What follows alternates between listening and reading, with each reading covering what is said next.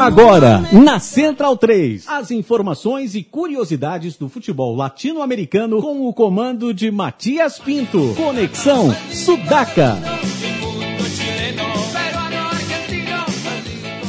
Buenas ouvintes da Central 3, hoje em horário excepcional começamos o Conexão Sudaca às 8h30, invadindo a sua placa de áudio, resistindo aqui e sem mais delongas, eu já vou chamar o nosso convidado da noite, o maestro Eduardo Satieri. Olá, Eduardo, como está? Olá, boas noites, um prazer saludá-los. E apresentar os demais membros do programa. À minha frente está Gabriel Brito, o guerrilheiro da informação. Boa noite, Matias. Boa noite, Eduardo, a todos os amigos da mesa e ouvintes. Ao lado do Gabri está o nosso Felipe Domingues, El Biglia de la Gente. Fala Matias, boa noite, boa noite a todos os centralinos e um gostaço falar com, com o maestro Eduardo Sacheri. O, o Biglia que está lendo agora no, no programa edição de bolso de Esperándolo a Tito e outros cuentos de futebol. É um espetáculo, né? Uma pluma afiadíssima do nosso convidado Eduardo Sacheri. E eu vim bem vestido a caráter também para o programa, já preparado para o clássico de Avejaneda com Mi Busso de Racing Club. Vocês podem ver aí pela câmera da Central 3 o Biglia provocando o nosso convidado, mas esse é um dos temas do programa de hoje, o clássico de Avejaneda. Vestindo as cores do Penharol está o nosso Leonardo Lepre Ferro, o homem do tablon. Estamos aqui pendurados, é. como sempre, no Paravalante da Central 3 e hoje mais emocionado impossível por estar recebendo aquele que eu acho que foi o, o, o, o autor que eu mais li contos e, e, e notas e crônicas jornalísticas, Eduardo Satieri. E ao lado do Léo, já que hoje é uma noite literária, chamamos o literato aqui da Central 3, o nosso Victor Faria. E aí, Victor, já manda a primeira pergunta, se apresenta e já manda a primeira pergunta para o Satieri também. Primeiramente, boa noite a todo o pessoal do Sudaca, obrigado pelo convite, sempre um prazer. E ainda maior com a presença do Eduardo, uma honra falar com ele. Eu gostaria de saber, primeiramente, da emoção de escrever sobre o futebol e vendo alguns relatos seus, queria que você falasse sobre a verdadeira paixão de um torcedor de futebol. Bueno, eh, yo creo que empecé a escribir de fútbol por por lo que me gusta, por lo que amo el juego. Eh, desde muy niño lo juego como, como tantos argentinos y tantos brasileños y ah, forma una parte indisoluble de mi vida. De modo que cuando empecé a escribir, con mucha frecuencia el fútbol me ofreció personajes e historias y posibilidades para plasmar en los libros. É, Eduardo, boa noite, né? Já mais uma vez. Eu acho que o, a, o conto, a história ou o texto que eu mais me emocionei de ter lido, seu, foi o, o texto que você fez é, dedicado ao Maradona. É, Me van a tener que disculpar que é o texto que você explica Sim. realmente o porquê de uma dessa do, do, fato do Maradona cativar uma, um sentimento de emoção em tanta gente. Você lembra por quê ou quando foi que você escreveu? Qual foi as razões que te levaram a escrever esse texto? Bueno, eh, te cuento que ese es uno de mis primeros textos de fútbol. Creo que junto con el cuento Esperándolo a Tito son mis dos primeros textos de fútbol.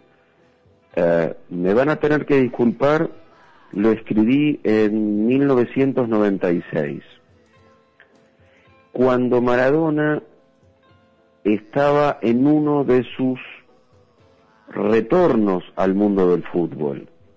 Creo que después de la sanción que había recibido en el Mundial de los Estados Unidos por doping, eh, Maradona volvía a jugar y yo sentía que, que esa felicidad era momentánea, eh, era frágil y que tarde o temprano el carácter trágico de la vida de Maradona iba a volver a imponerse. Y, y yo sentí la necesidad de, en ese momento de recuperación y de gloria de Diego, mm, era importante tomarse un minuto para, para declarar mi lealtad y mi gratitud y, y dejar las cosas listas para la nueva tormenta, la nueva tempestad de, de críticas y de reclamos y de reproches que, que una nueva caída del héroe iba a provocar. Bueno, y lamentablemente pasó, y pasó una vez, y dos veces, y tres veces, y, y han pasado 20 años casi, y, y la figura de Maradona sigue eh, produciendo lo mismo en mi país y creo que fuera de mi país también.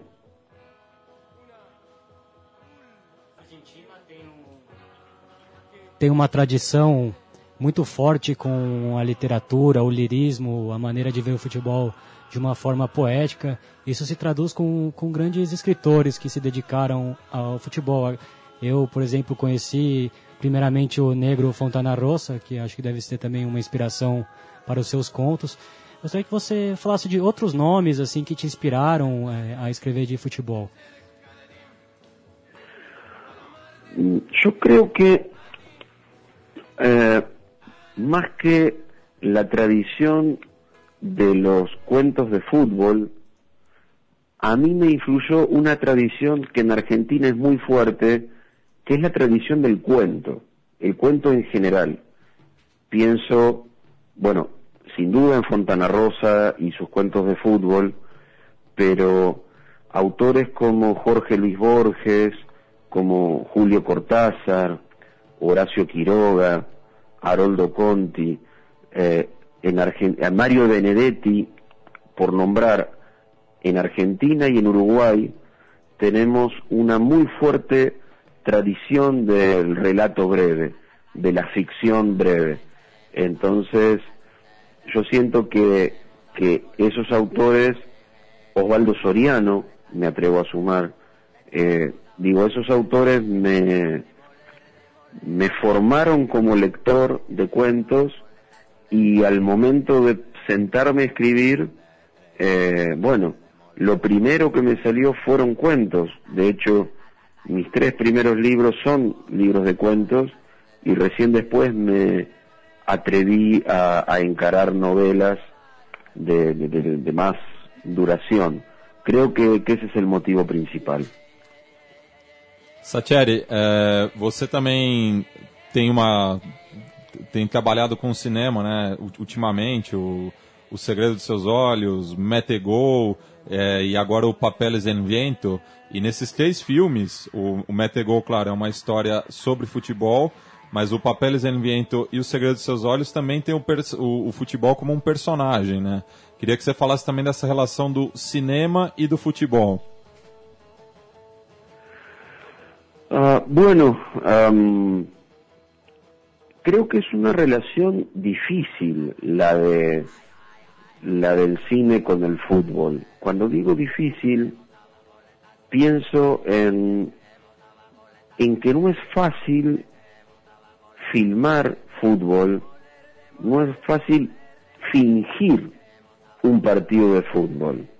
No sé si el, el verbo fingir eh, tiene una fácil traducción del español al portugués. É o mesmo, é o mesmo. Quiero decir, ah, eh, porque cuando uno ve publicidades televisivas, por ejemplo, o algún viejo largometraje, recuerdo uno en el que trabajó Pelé en los años 80 junto a Sylvester Stallone y que no, ah, no recuerdo el, el nombre del filme. Uh, Bueno, eh, digo, se, se nota demasiado que están fingiendo el fútbol. Entonces, eh, la relación no es tan no es tan fácil de formular. De hecho, en, en Metegol nos costó muchísimo en la animación 3D eh, que, que las escenas de fútbol fueran creíbles, fueran vistosas y al mismo tiempo parecieran aceptables desde el punto de vista del juego. Y en Papeles en el Viento nos dio el mismo trabajo, si bien hay menos escenas de fútbol, nos dio, nos dio mucho trabajo. Ahora, me parece que así como el fútbol se ha abierto paso en la literatura eh, y va abriéndose paso en la música, creo que también es natural que se abra paso en el cine porque porque bueno es un fenómeno social y cultural muy importante en nuestras vidas. Por lo tanto es lógico que tenga su correlato artístico en, en la esfera que sea. E Eduardo, boa noite. É, Gabriel falando. É, você Olha. disse que fazer cinema reproduzindo futebol é muito difícil, né? Mas então, voltando, você prefere, primeiro, você prefere ler os contos, livros, crôni- crônicas sobre futebol ou ver, ou ver filmes? E também, em segundo lugar, você citou gr- grandes escritores que fizeram um trabalho sobre futebol, assim, e da geração mais, mais nova, quem você destacaria no cenário da literatura ar- argentina que trata bem o futebol nas letras? Ah, bueno, en, con respecto a tu primera pregunta, eh, yo creo que prefiero leer por, porque uno desde su conocimiento futbolístico completa muy bien con su imaginación lo que, lo que está dicho en los libros. Eh, y, y- y todo termina ensamblando perfectamente, porque no hay, ahí no hay fingimiento, ahí todo se resuelve muy bien, aunque me gusta la posibilidad de que se filmen historias de fútbol, me parece que, que a la larga pueden ser muchas y muy buenas. Eh, en cuanto a, a la ficción y el fútbol en Argentina, yo creo que, me- bueno, ustedes habían mencionado a Roberto Fontana Rosa, eh, yo agregué a Osvaldo Soriano, eh, podría agregar al uruguayo recientemente fallecido Eduardo Galeano, a- al propio Mario Benedetti, y no sé si en la actualidad tenemos autores de, esa valía. Creo que somos varios los que algo hemos escrito, pero mm, pero no me atrevo a sentir que estemos cualquiera de nosotros a la altura de, de aquellos autores. Eh, creo que solo si pasan varios años y nuestros libros se siguen leyendo, tal vez estemos a la altura de aquellos otros. Eh, pero creo que tuvo eh, hacia el año 2000, 2004, 2006, en Argentina hubo un gran florecimiento de la literatura futbolera, con muchos periodistas deportivos, sobre todo, que se atrevieron a escribir ficción sobre fútbol. Pero fue una fiebre que pasó. Diría que en este momento no es un no es algo que tenga demasiado desarrollo. É, Sacheri, dentre esses- essas crônicas, esses contos que você escreveu, né? os- alguns mais destacados, Esperando Latito, Te Conozco Mendizábal, é, algum deles, de alguma maneira, reflete o Sacheri quando criança, quando ninho, quando brincava de, de, de jogar futebol pela rua do bairro, algum deles trans- ele transporta essa experiência é, pessoal pa, para as letras ou não?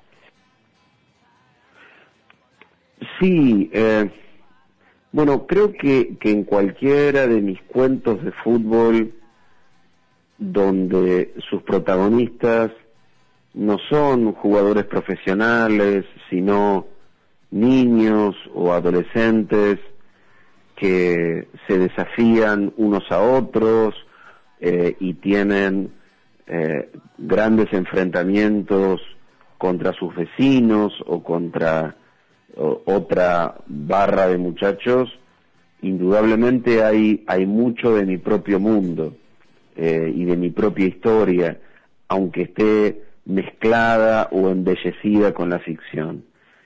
Y también cuando esos relatos se relacionan con Independiente, con el Club Independiente de Avellaneda, también son muy autobiográficos porque tienen mucho que ver con mi padre. Eh, mi padre murió cuando, cuando yo era niño y, y lo que, la gran cosa que yo llegué a compartir y a gozar junto a mi padre fue independiente. Entonces, eh, en mi vida posterior a su muerte, que hay otras esferas de mis recuerdos con él que se han ido esfumando, como Independiente sigue existiendo y sigue jugando, eh, es como una fotografía todavía viva y todavía llena de color de ese pasado con mi padre. Por eso esos cuentos que a veces hablan de Independiente son muy, muy vinculados com minha própria vida, de verdade. Eduardo, falando nessa relação que você tem com o Independente, é, a gente conversa aqui no, antes dos programas sobre o personagem o Isidoro Gomes, né, La Pergunta de Sussurros, que é um torcedor do Racing e acabou até é, levando o Racing para várias telas de cinema ao redor do mundo. Como ficou essa relação de você fazer um assassino torcedor do seu rival, mas com isso ele, o Racing ter sido difundido mundialmente? Bueno, eh, uno podría verlo de dos maneras, o como que he difundido a Racing mundialmente, o que he difundido que un asesino y violador es de Racing y eso es lo que se ha difundido mundialmente. Digo, uno puede mirarlo desde las dos maneras, pero en realidad eh, mm, fue por una necesidad de la historia eh, que, que convertí a ese asesino en, en hincha de Racing. Aquí en Argentina nosotros tenemos, bueno, cinco grandes equipos, eh, todos o de, la, o de Buenos Aires o de muy cerca, River, Boca, San Lorenzo, Racing e Independiente. Y yo necesitaba que ese, ese asesino fuera hincha de alguno de esos cinco, pero River y Boca son muy, muy conocidos y sus jugadores también. Y yo necesitaba mencionar jugadores del club, pero que no fueran muy conocidos y que los espectadores no detectaran que eran jugadores de fútbol. Por eso dejé fuera River y dejé fuera Boca. Como se iba a hacer en el estadio del, del club que fuera protagonista, San Lorenzo, otro de los cinco posibles, había perdido su viejo estadio y tenía un nuevo estadio, pero la situación transcurría en 1975, por lo tanto tampoco podía ser San Lorenzo. Fíjense que voy eliminando opciones y solo me quedan Racing e Independiente. Y confieso que yo no quería hacer al asesino eh, golpeador de mujeres y tan mala persona que fuera hincha de Independiente. Entonces me quedó Racing por eliminación, por descarte, no fue não foi uma vingança personal, lo juro.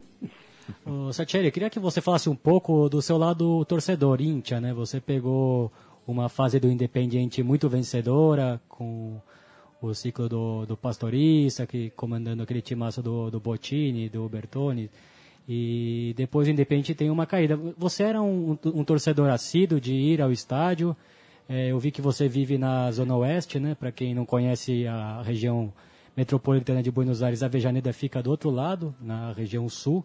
Você costumava ir nos Jogos Independentes se você ainda segue é, viajando a Vejaneda para acompanhar o Rojo?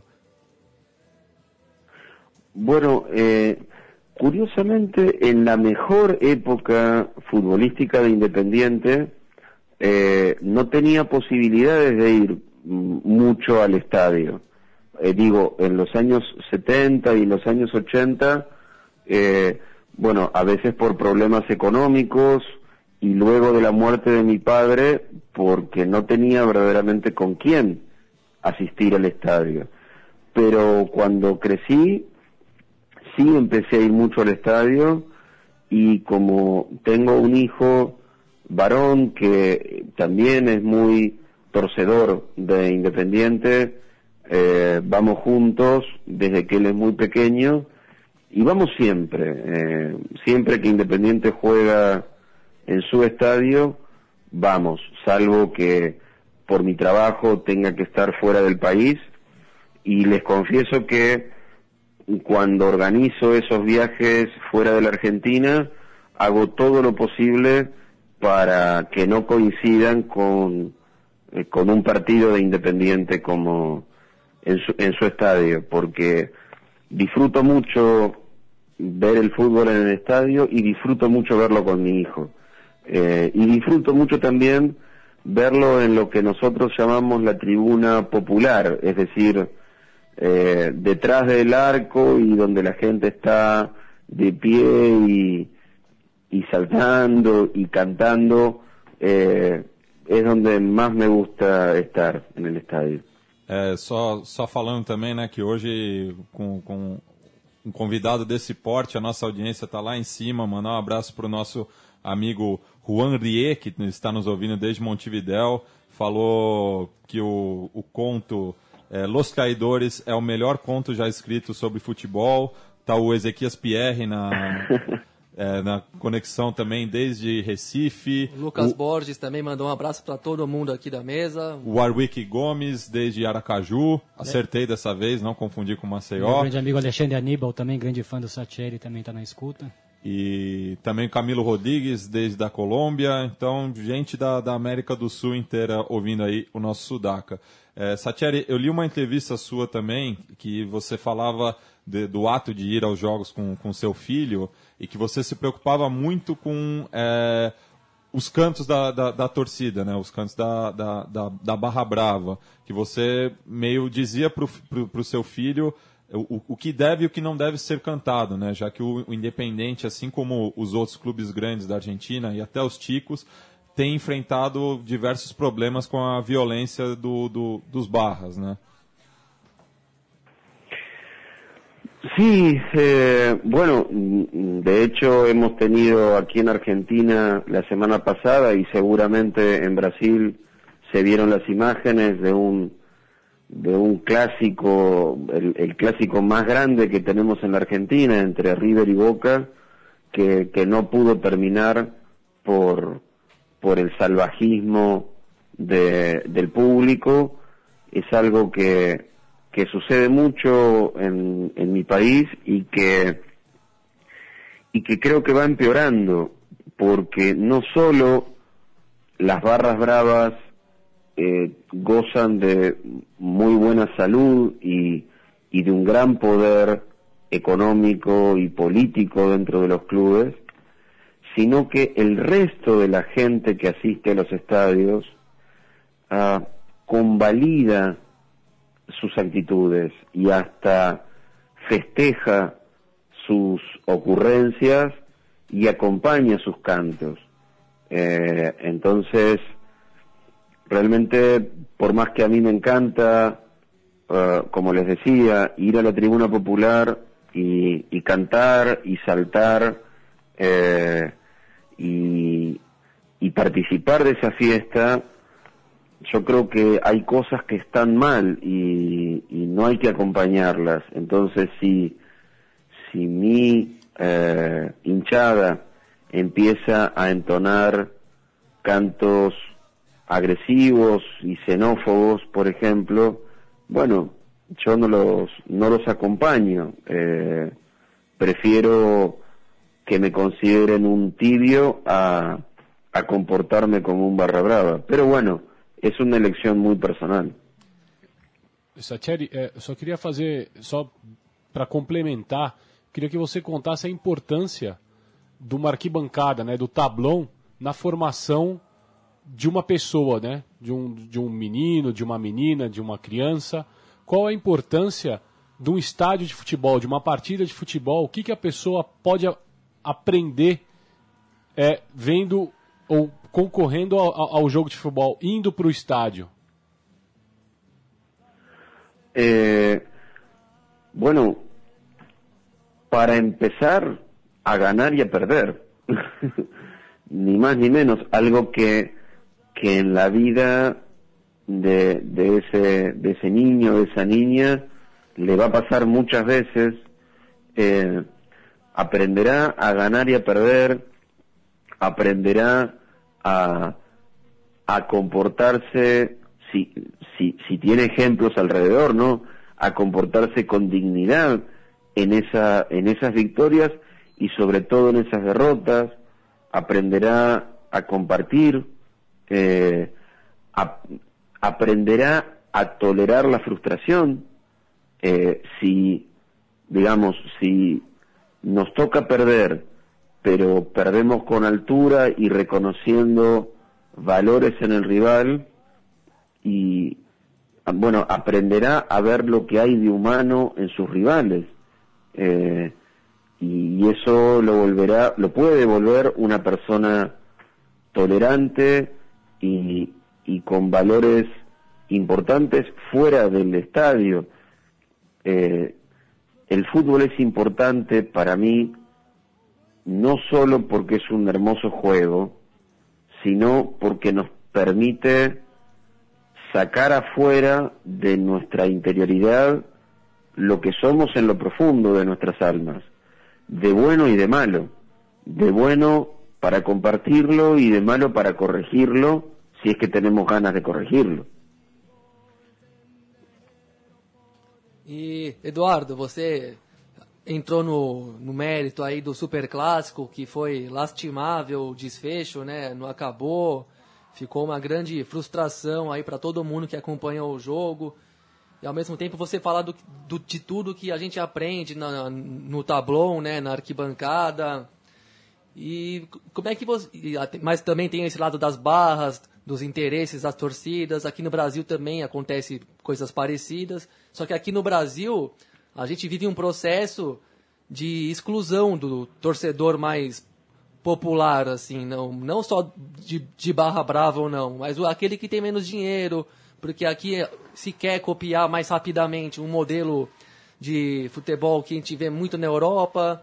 Como é que você vê esse processo pô, é, entrando na, esse processo primeiro ele está entrando na Argentina? E como é que fica um, acontecimento como esse da bomboneira diante desses interesses mais empresariais no futebol? Estaríamos vendo uma espécie de suicídio da cultura futeboleira Bueno, eh, en Argentina, respondiéndote la primera parte de tu pregunta, diría que no hay una verdadera exclusión eh, de las barras o de los violentos. Eh, me parece que tenemos aquí enormes dificultades para hacer cumplir la ley y toda la ley y también nos sucede dentro de los estadios. Entonces, eh, los violentos siguen entrando al estadio y sobre la violencia se habla mucho, pero se hace muy poco. Ahora, eh, en cuanto a esto, este otro tema tan importante que vos abrías con tu pregunta, que, que parece que una posible solución a los a los conflictos de violencia fuese este modelo europeo de encarecer, de hacer más más altos los precios de los tickets como una manera de de evitar la violencia a mí no me gusta como, como opción o como solución. Eh, no sabía esto que vos me comentabas de que en Brasil están empezando a, utilizarlo como estrategia. Aquí en Argentina no, pero por, simplemente porque no tenemos ninguna estrategia en relación a la violencia, ni esa ni ninguna otra. Eh, te confieso que a mí no me gusta que la única solución sea excluir al pueblo del estadio. Yo quiero que el pueblo pueda ir al estadio. Yo quiero que fuera del estadio se queden los violentos, no los pobres. Sacheri, domingo teremos o clássico de Avejaneda, Racing Independente no, no cilindro. Eu queria que você lembrasse de algum clássico que, te, que tenha te marcado como torcedor e talvez inspirado algum conto. E também falando um pouco do Botini, queria que você falasse da, do personagem Botini no teu imaginário é, como torcedor do Independiente, ele que é uma poesia traduzida em futebol. Bueno, en, nombraste a Bocini en tu pregunta, tengo que ponerlo primero en mi respuesta, antes de lo otro. Es más importante que cualquier clásico. eh, para que vuestros oyentes puedan darse una idea de quién es Bocini para un hincha independiente, piensen no, eh, primero en un estupendo jugador, un número 10, exquisito, fino, elegante, un verdadero virtuoso del balón. Eh, luego agréguenle que juegue durante dos décadas con la camiseta del club y nunca juegue con otra camiseta, salvo la de la selección nacional. Que imaginen entonces un jugador con esas cualidades que debuta en el fútbol con tu camiseta y se retira con la misma camiseta. Y agréguenle que durante todos esos años que juega, no solo de ley Opa, tivemos um, um, probleminha técnico aqui. Tá, tá ouvindo?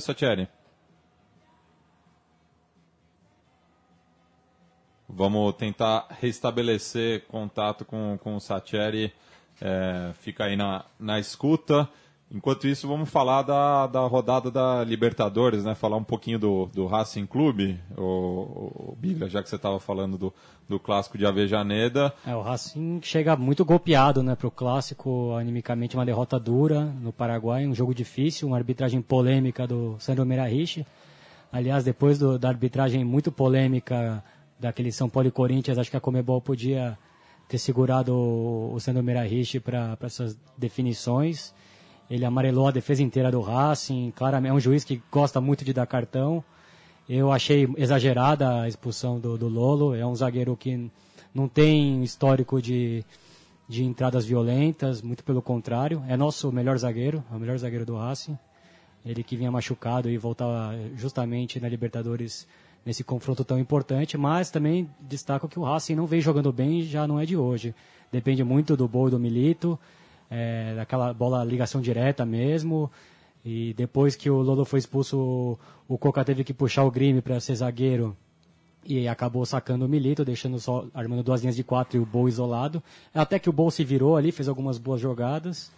E aí o time paraguaio também teve muitos méritos de, de pressionar, de, de tentar bastante chutes de fora da área. Não criou tantas chances assim. Mas aí no finalzinho, aos 40 minutos, o Julian Benítez, que é um excelente jogador, acertou um belo chute, uma vantagem importante, vai ser difícil reverter. O Guarani joga com uma linha de cinco zagueiros, quatro no meio campo, o Santander que faz bem o pivô ali na frente, que é um jogador bem malicioso, que aliás o Ramon Dias acho que vacilou de não ter convocado para a Copa América, já que o Paraguai não tem grandes centroavantes assim.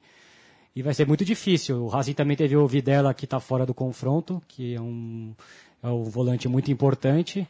Em contrapartida, o Luciano Awed, que ficou dois meses parado, retorna, tá- já está à disposição para domingo, pode jogar contra o Independiente, é um jogador que tem um passe muito bom, melhoraria ali a saída de bola. Mas é isso, né? Tem esse clássico no meio, até por isso acho que o Milito também foi preservado ali. O Milito sabe da importância, ele que é um torcedor do Racing mesmo, que incorpora isso em campo.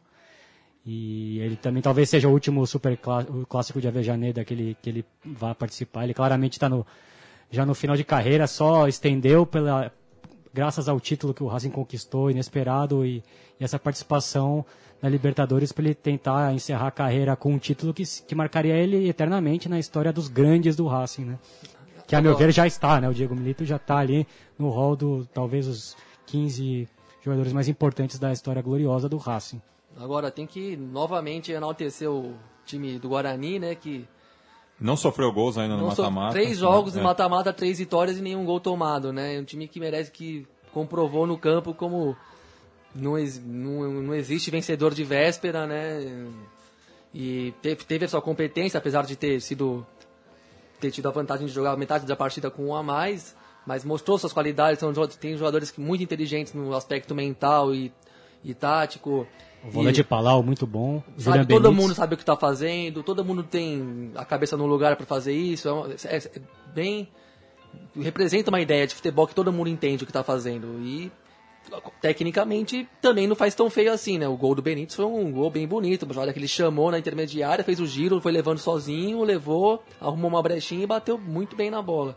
Agora, essa queda de rendimento do Racing, pra mim, é porque não houve substituição à altura do Centurion, né? O meio-campo do time é um pouco limitado mesmo Sim. pra criar, ainda que o Camacho e mais um ou outro olá. estejam. É, voltamos aqui com a conexão Olá. com o Sacheri. Está nos escutando, Eduardo? Sí, se, se cortó la comunicación. Sim, a gente estava falando justamente nesse intervalo aí sobre o, o jogo do Racing ontem é, em Assunção. Imagino que você tenha ficado feliz com o resultado. Ah, eh, en realidad te confieso que, que estoy más atento a, a lo que pase con Independiente que, que a lo que pasó con Racing. Ah, antes, hace unos cuantos años, eh, cuando los equipos argentinos jugaban la Copa Libertadores, lograban que el resto de las hinchadas del país eh, desearan su victoria. Y desde hace un par de décadas eso lo hemos perdido y nos hemos vuelto mucho más sectarios y ofensivos entre nosotros. Y creo que no nos hace bien, así que mm, tampoco voy a decirte que deseo que Racing salga campeón de América, pero pero no quiero, mm, digamos, guardarme rezos para Dios para que pierda Racing. No, que Racing haga su vida y, y bastante, bastante necesito rezar para que Independiente haga algo, algo bueno. Ô Sacheri, e falando do momento atual do Independiente, como você viu esses primeiros partidos? O que você acha do, do Jorge Almiron, treinador jovem que veio do Godoy Cruz, do Lucas Albertengo, centroavante, o Matias... é, Matias Pisano, Pisano. que começou no É. Santa Rita. E o Bueno, Mancuejo, né, que é o... Creo que Independ- Independiente viene de, de un, de una época dolorosísima, como fue que por primera vez en su historia se haya eh, ido al- a segunda, a la B, y, y está, creo, intentando lentamente reconstruirse. Eh, Almirón mm, no, no es un, técnico demasiado querido en el club, Mm, no soy de los que de los que más lo critican.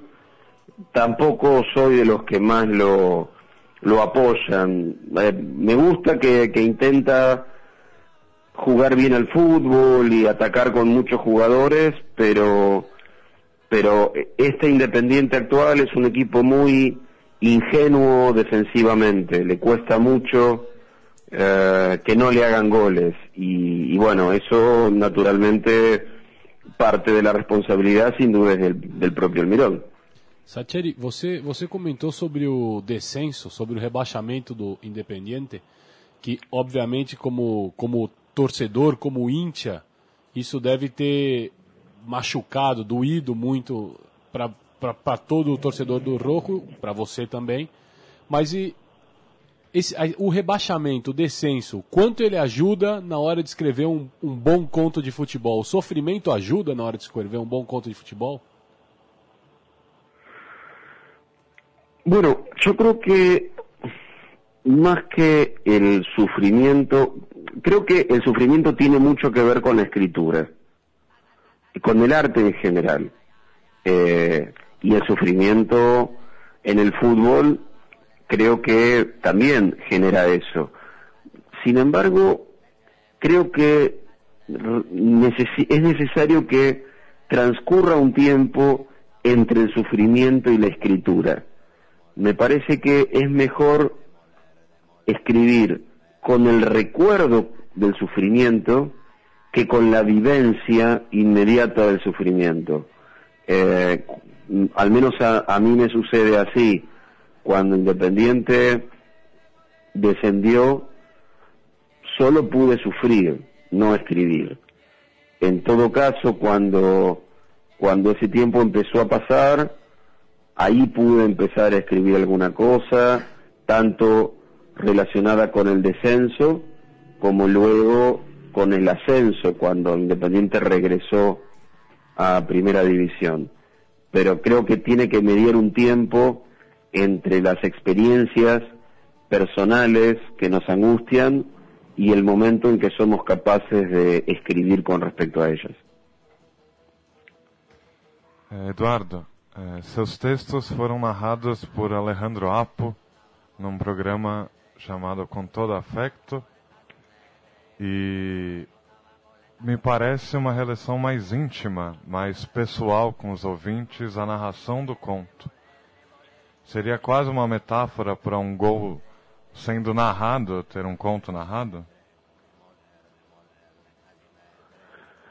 ¿Me podrías repetir la última parte de, de tu pregunta con alguna otra palabra? Porque Sim, sim. Não, te, não te cheguei a compreender del todo, te pido resolver, Acho que eu posso resolver. É, narração em português seria um relato, né? É, os seus contos relatados por Alejandro Apo, né? Ele pergunta sobre essa relação do, dos seus contos de forma narrada, relatada. Bueno, eh, en mi carrera como escritor fue esencial que Alejandro Apo empezara a leerlos en la radio. Eh, cuando Alejandro inició la lectura de mis cuentos, yo simplemente mm, era un aficionado que escribía cuentos sin la menor intención de, de hacer nada con eso con esos cuentos. Eh, y además dudaba mucho yo de la calidad que podían tener esos relatos. Entonces que un periodista tan prestigioso como Alejandro Apo, en una radio tan importante como Radio Continental de Buenos Aires, empezara a leerlos en voz alta y compartirlos con decenas y centenas de miles de oyentes, y que muchos oyentes los valoraran y los festejaran, fue muy importante.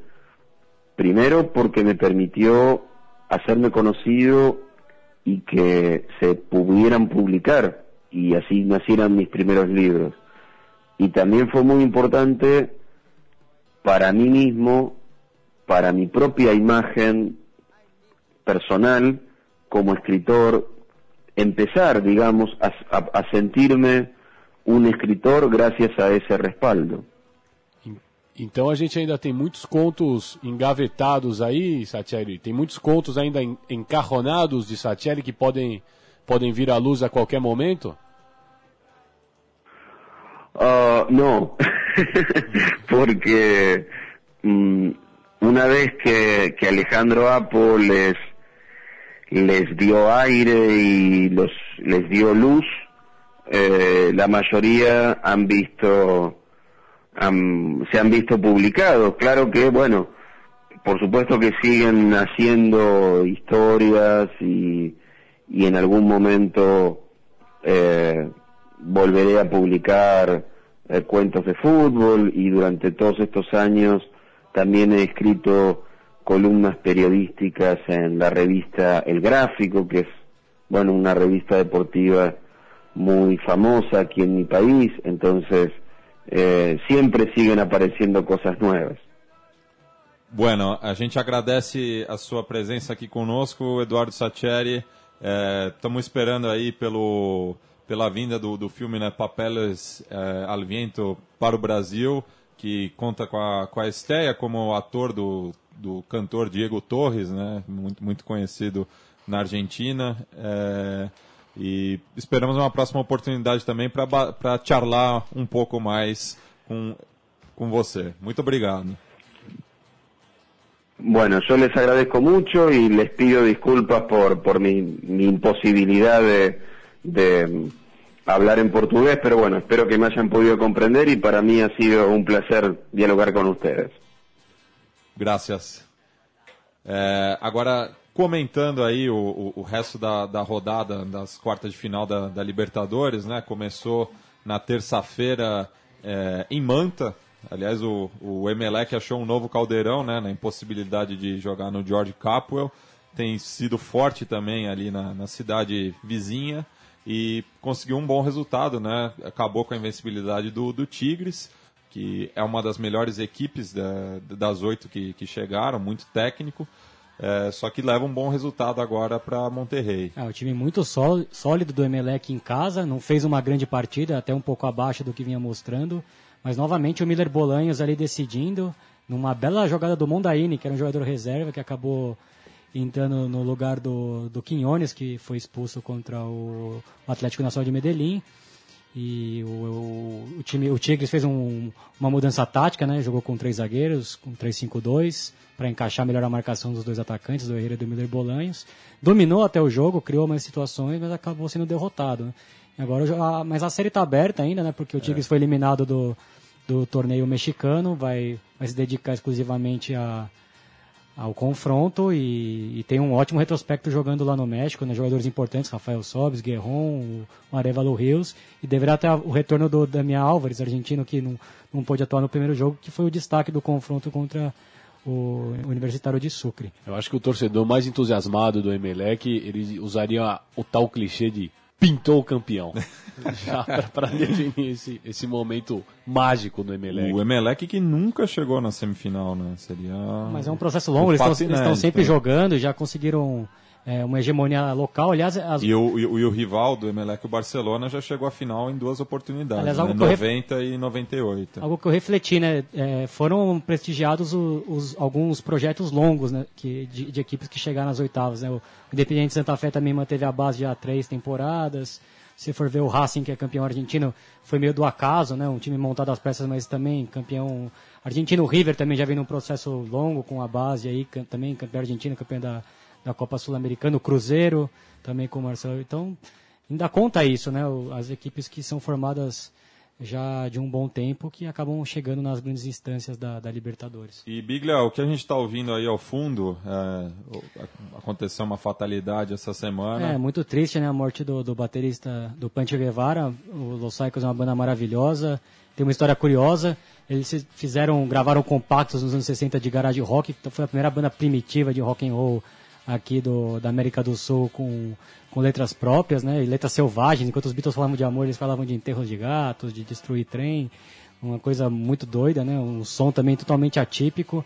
E assim como aconteceu com o Tom Zé, só foi, só foi ganhar fama quando o Cramps e outras bandas garageiras descobriram esse- esses compactos e fizeram uma compilação lá nos Estados Unidos, saiu é, The Cycles, é, Teenage Punk from Peru, que ganhou fama internacional, e eles depois de velhinhos fiz- é, fizeram uma turnê há dois anos, rodaram o Chile, é, Argentina, talvez, acho que Colômbia, México, o Brasil infelizmente eles não puderam vir, então o Pancho Guevara acho que sentiu esse carinho, mesmo no final da vida, de ser reconhecido por, por essa banda maravilhosa, Los Psychos, né? E, e só me corrigindo, é, eu, eu, falei uma bobagem há pouco, é aquela que você fala e já coloca a mão na testa, né? O Emelec já chegou às semifinais, foi semifinalista em 95, quando foi eliminado pelo Grêmio, que viria a ser bicampeão da, da Libertadores naquela oportunidade. Falando no Grêmio, né, vamos falar do, do rival, do arquirrival internacional, que acabou sendo derrotado no El Campinho, um resultado que não é nenhum absurdo, né? Imaginar uma vitória do bom time do Independente Santa Fé em casa e novamente com a cátedra, toda a cátedra do maestro Omar Pérez, né? Que no final ali tirou um coelho da cartola. Tava esperando para ver a reação do Leandro. reverenciando o, o mestre. Ah, mas o, o nosso amigo Cassol, a quem, a quem eu mando um grande abraço, fez um texto brilhante. Otimista, o Cassol sempre é um otimista. Mas o, eu acho que eu, eu, concordo com ele, o Diego Aguirre chama muito o rival, né? As mudanças do Aguirre foram muito ruins, tirar o D'Alessandro e o, e o Lisandro Lopes para colocar o Hever, botar um terceiro zagueiro. Na verdade era uma linha de cinco ali no final do jogo. E o Nico Freitas, acho que chamou demais o Santa Fé, que, que teve a posse de bola o jogo inteiro, mas não teve grandes chances, né? Foi meio no abafa, no cruzamento ali. E vai ser difícil, né? Tem que lembrar que o Santa Fe eliminou o Grêmio em 2013. É, tem um bom time, toque de bola. O, Diego, o Gustavo Costas, grande racinguista, é, ele absorve muito do, do, conhecimento que ele teve do Coco Basile, que foi seu treinador no Racing, que é um grande defensor da escola menotista, do, do Toque Me Voe. Aliás, ele joga naquele sistema, né, com três volantes, um engante clássico e dois atacantes. Mas a série está aberta, né? O, o Neymar voltou, o, o Inter tem um bom elenco e o Diego Aguirre faz um bom trabalho, apesar desse dessa proposta de jogo aí de chamar demais o adversário e apostar no contra-ataque. Sim, eu por minha parte achei que o Santa Fé deu um couro até no Inter, porque por isso, né? O Inter tinha, tinha jogadores ofensivos em campo, né? Que no final que começou a colocar jogador realmente para marcar. Mas foi o tempo todo muito cauteloso, esperando sempre atrás, o Eduardo Sacha jogando como aquele cara que só acompanha a lateral e não, cria, e não participa da criação. Isso deixa o D'Alessandro no meio de dois, três volantes ali que, pelo, pelo posicionamento do Santa Fé, é, deixa ele encalacrado. E ficou barato o placar. Pra, podia ter sido 2 a 0 3 a 0 bola na trave, defesa, gol perdido. O Santa Fé tem outros bons jogadores, apesar do camisa 10 Pérez ser o grande artífice. E mereceu o placar até mais amplo, na minha opinião. É, falando rapidamente também do, do que aconteceu ontem, nas palavras do Seconello, no mudo mental, é, que o gol do Cruzeiro acabou tirando um pouco o ânimo do, do, dos índias do River, né? É, foi, uma, foi o reencontro né, do, do torcedor do River com, com aquele time que passou tudo que passou lá na Bomboneira, então existia meio que, parecia que existia na atmosfera do, do, do monumental agora, né, porque senão eu não posso fazer isso. não, tipo não, você não volta para casa. Né? Mas é, existia, parecia uma atmosfera de agradecimento do torcedor do River com, com os jogadores que passaram aqueles péssimos momentos lá na bomboneira. Então o incentivo ele, ele, ele durou até mesmo depois do apito final, né? O torcedor do River aplaudiu a, a, a entrega do, do, do, do time do River, que teve uma noite horrível, foi uma noite de péssimo futebol. O Theo Gutierrez, mais uma vez, escondidíssimo. É, o Pete Martinez, que é um grande jogador também, muito apagado no jogo, mas muito em função do, do que o Cruzeiro apresentou. Né? O Cruzeiro ele, ele, ele absorveu o, o, o River, ele, foi, ele saiu ao ataque, ele não, ele não, em nenhum momento ele foi covarde de se trancar atrás esperar a, a, a atitude do, do River Plate, ele foi buscar o jogo, mas é aquilo. É, a, a, estatística mostra que contra o Cruzeiro o River Plate não, não, não, costuma dar sorte. Não ganha desde 92, né? É, não ganha. E foi o único clube, né, brasileiro que parece, parece que, que bateu no Boca. Não, não só brasileiro, o único clube. Único, do continente. Do continente. Olha aí. É, ficou, tirando aí, os argentinos. A epopeia ficou um pouco maior, então. É. Parece que o Cruzeiro ganhou as últimas três vezes que foi a Núñez. Sim. Impressionante. E, e mereceu, achei. Que, que é conhecido como La Bestia Negra, né?